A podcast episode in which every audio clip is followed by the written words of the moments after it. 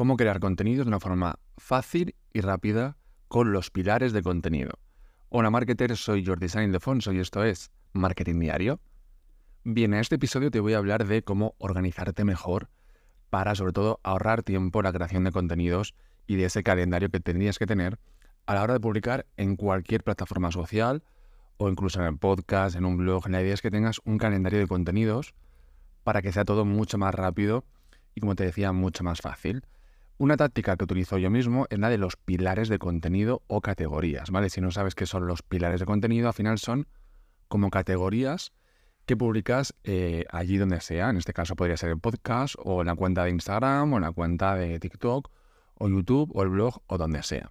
La idea es que te ayuda a organizar mucho mejor tu plan de contenidos, ser mucho más rápido y evitar la temida pregunta de qué publico hoy, ¿vale? Que nos pasa cuando empezamos en este sector, pues qué publico hoy, no sé, a ver, qué improviso, pues la idea es que tengas un calendario o al menos unas ideas, un archivo de ideas para que sea todo mucho más rápido.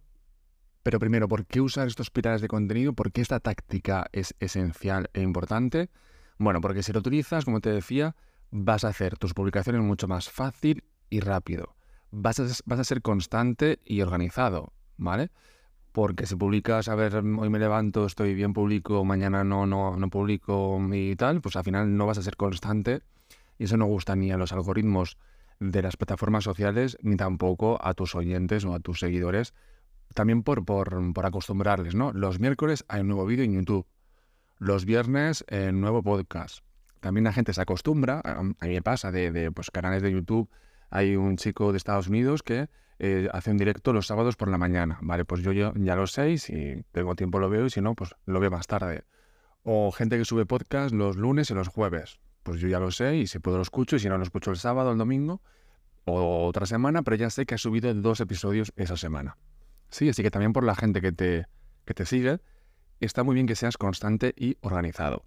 Y si consigues esto, al final te van a ver como un referente del sector, ¿no? Como un experto en tu área, en tu materia, porque saben que pueden llamarte o preguntarte a ti porque saben cuándo estás disponible, cuándo publicas contenido y que sabes del tema. Bien, pues te propongo que hagas un ejercicio práctico, ¿vale? Así que coge lápiz y papel, la tablet, el ordenador, lo que quieras, pero la, idea es que desarrolles de 3 a 5 pilares de contenido para tu marca y para la red social en la que lo vayas a hacer, o tu blog, o tu podcast, ¿vale? Elige de 3 a 5 pilares de contenido. Y para cada pilar de contenido o cada categoría apunta diferentes ideas, ¿vale? Piensa en las necesidades, miedos em, y qué le puede sorprender a tu público objetivo, ¿vale? Piensa en tu público objetivo, a quién le vas a hablar. Imagínate eh, una marca de sudaderas para gente muy joven, ¿vale? Pues es gente muy joven de entre 15 y 21 años. Vale, chicos y chicas, ok. ¿Qué necesidades y qué miedos tienen? Pues quieren llevar la última moda, quieren llamar la atención con su ropa, quieren subir fotografías eh, muy buenas a redes sociales y que le pregunten de dónde es esa eh, sudadera. Eh, ¿Qué miedos tienen? Pues depende, porque de 15 a 21 años difiere bastante, pero a lo mejor los de 20, pues que no tienen claro su futuro, o lo que están estudiando, o buscar su primer empleo, los de 15 tienen otras, otros miedos, ¿no? Al final piensa, todo esto apúntalo, primero antes de nada, tu público objetivo, qué necesidades, qué miedos y qué les sorprendería eh, en esa plataforma donde vayas a publicarlo. Y luego piensa entre 3 y 5 pilares de contenido. ¿Cómo encontrar estos pilares de contenido? Bien, investiga los contenidos un poco más virales de tu sector. Si te dedicas a tu sector, yo por ejemplo marketing, pues yo ya voy viendo eh, porque me meto a redes sociales, lo que más está haciendo viral o me informo en blogs que hablen sobre la materia, etcétera, ¿vale? O sigo referentes y veo de, qué se habla, ¿vale? Luego revisa tus estadísticas y mira los posts con mejores resultados, ¿vale? Imagínate, te pongo un ejemplo de Instagram, ¿vale? Lo vamos a hacer con, Instagram. Yo me meto en mi cuenta de Instagram y reviso los posts que eh, en el último año han tenido más likes los más eh, comentados, los más guardados, los más compartidos, los de más impresiones, los de más engagement. Todo eso me lo apunto porque me va a decir mucho de lo que la gente le gusta o lo que también le gusta al algoritmo, ¿vale? también me fijo en los últimos para saber de lo que por la vía, o sea, por la tendencia por la que no tengo que seguir, ¿vale? Luego también ponte al día, como te decía al principio, de las tendencias y novedades del sector.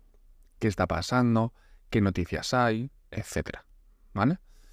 Luego, como te decía antes, analiza los puntos de dolor de tu, público objetivo.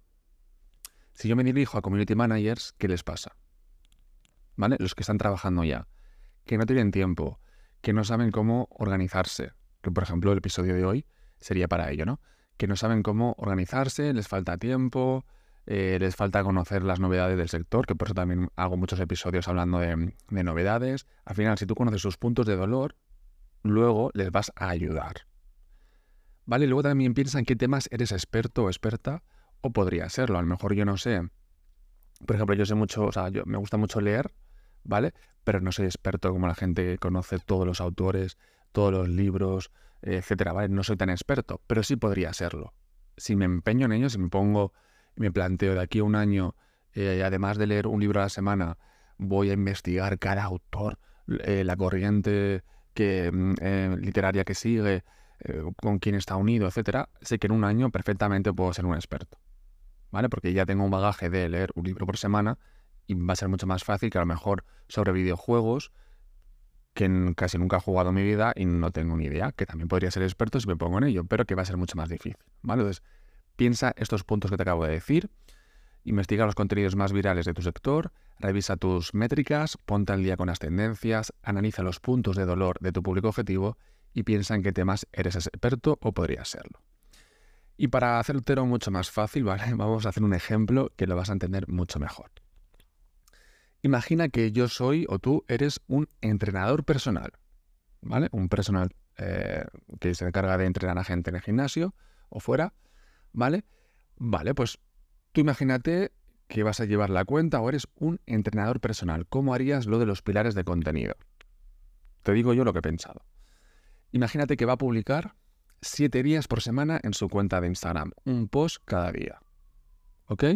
Vale, pues estos pilares de contenido serían siete, o sea, podrían ser siete, y sería lunes ejercicios de pecho, martes ejercicios de glúteo, miércoles ejercicios de, espalda, eh, jueves ejercicios de hombro, viernes ejercicios de pierna, eh, sábados transformación de clientes y domingo alimentación. ¿Vale? Ya tengo mis siete pilares de contenido, mis siete categorías. Ahora sería empezar a rellenar, coger un Excel, un Word, un Trello, lo que tú quieras y empezar. Vale. Eh, para mi pilar de contenido de ejercicios de pecho. ¿Qué ideas se me ocurren? Vale, pues cinco ejercicios de pecho para petar la camiseta. Un, un contenido. El ejercicio de pecho que hará que no sé qué. Otro, otro, otro contenido. Los tres errores de los ejercicios de pecho. Otro contenido. Mm, cómo hacer bien el press de banca.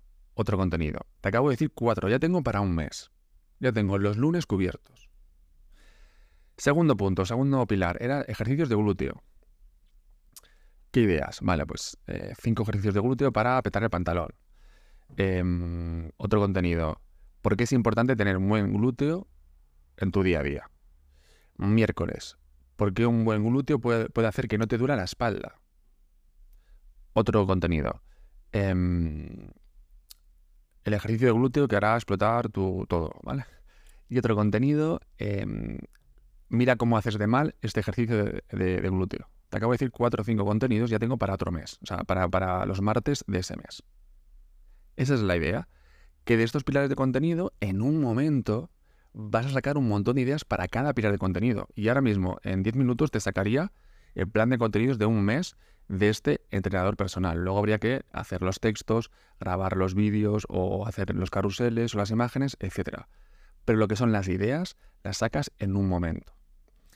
Aquí os he dicho ejercicios de pecho, de glúteo, de espalda, de hombro y de pierna. ¿Por qué? Porque yo he pensado en gente que a lo mejor pues trabaja bueno, en mí mayormente, ¿vale? Hay gente que trabaja todo el día sentado y pues le, duele la espalda. Pues ejercicios de espalda, de glúteo, por lo que te decía, de que es importante tener un buen glúteo para que la espalda se apoye bien, de pecho para también que la espalda esté, eh, tenga un buen contraste, el hombro también es importante que esté en, su, en una buena posición y pierna también es importante para la espalda. ¿Por qué? Porque eh, sé que mi público objetivo, en este caso he elegido un público objetivo que le duele la espalda porque trabaja mucho sentado, ¿vale? Luego el sábado he dicho transformación de clientes. Pues ahí está bien ver el antes y el después. Eso es muy visual y queda muy bien para elegir un buen entrenador personal, ¿no? Y el domingo, que es un día más de estar por casa a veces, ¿no? Pues alimentación. Consejos de alimentación, pues mm, la proteína sí o no, eh, qué alimentos tienen proteína, eh, no sé, ¿vale? Pues como ves, son siete pilares de contenido que puede ser para un día, o sea, uno para cada día de la semana o como quieras. Luego está otra opción para este mismo, este mismo cliente que es un entrenador personal, ¿vale? Podría tener otros pilares de contenido que podrían ser estos tres. Uno de negocio, uno de ejercicios y uno de alimentación, ¿vale? Serían tres pilares de contenido y aquí pues imagínate si publica tres veces por semana, pues ya está, uno, uno de cada. O si publica seis veces por semana, dos de cada. O no, yo tengo mis tres pilares de contenido y voy eligiendo cada semana, cada semana lo que quiero. En plan, esta semana elijo dos de negocio, uno de ejercicios y de, alimentación nada. La semana que viene, los tres de alimentación, etcétera. Tú puedes elegir, ¿vale? Es como un archivo que tengas con carpetas y en cada carpeta un montón de hojas con ideas, ¿vale?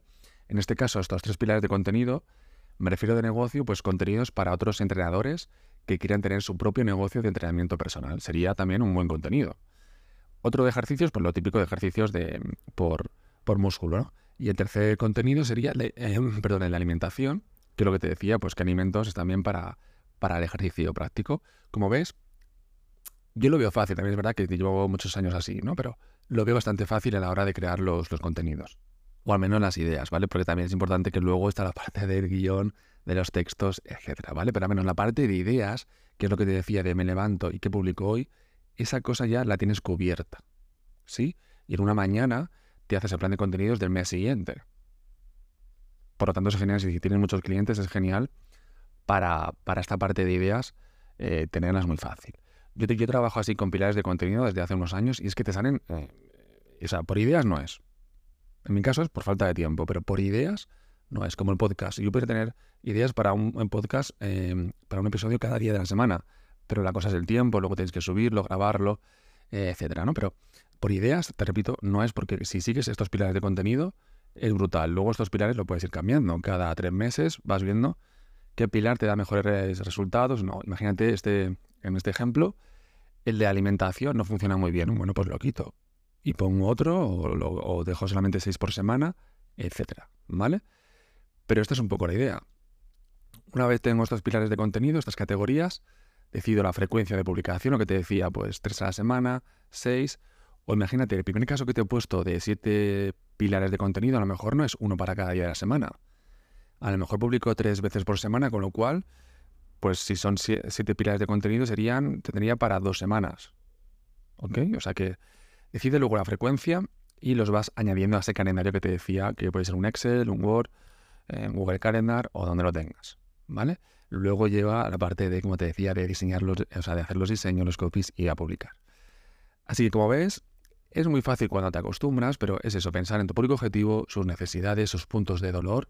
Ya piensas en pilares de contenido, en la frecuencia que vas a, a tener, y en cada categoría te pones una mañana, una tarde, una noche, cada uno cuando le llega la inspiración, y piensas un montón de ideas, ¿vale?